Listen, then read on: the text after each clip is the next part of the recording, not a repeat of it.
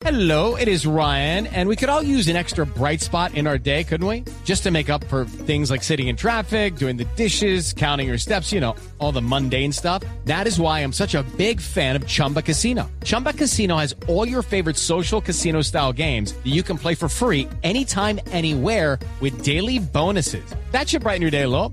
Actually, a lot. So sign up now at chumbacasino.com. That's chumbacasino.com. No purchase necessary. BGW. Void were prohibited by law. See terms and conditions. 18 plus. Felipe Zuleta es periodista. Está en Mañanas Blue. 6 y 23 minutos de la mañana. Y precisamente hablando del hueco fiscal, pues en una decisión de la Corte Constitucional y en una votación de seis magistrados contra dos, la Corte revivió la posibilidad de que los tratamientos de fertilidad, como la fecundación in vitro y la inseminación artificial, sean financiados con recursos públicos. Recuerde usted que esta ley, conocida como la ley Sara, había sido objetada por el gobierno del expresidente Juan Manuel Santos, precisamente por los costos fiscales.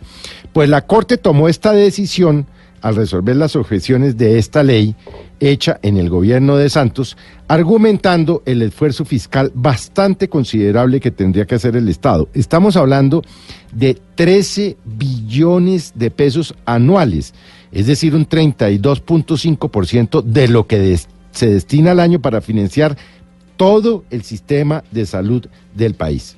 También estamos hablando de que mm, se eh, ordena ahora costear los procedimientos que siguen siendo reclamados por eh, 235.914 parejas infértiles.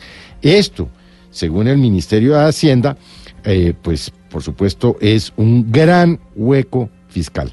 Así pues, la Corte le ha ordenado nuevamente al Congreso que le envíe a sanción presidencial al presidente Iván Duque esta ley y obviamente ya el ministro de Salud, Juan Pablo Uribe, y el ministro de Hacienda de este gobierno, Alberto Carrasquilla, habían dicho que se oponían a esta ley. Pues nuevamente la Corte Constitucional toma una decisión que le generará un enorme hueco fiscal al presupuesto ya deficiente del país.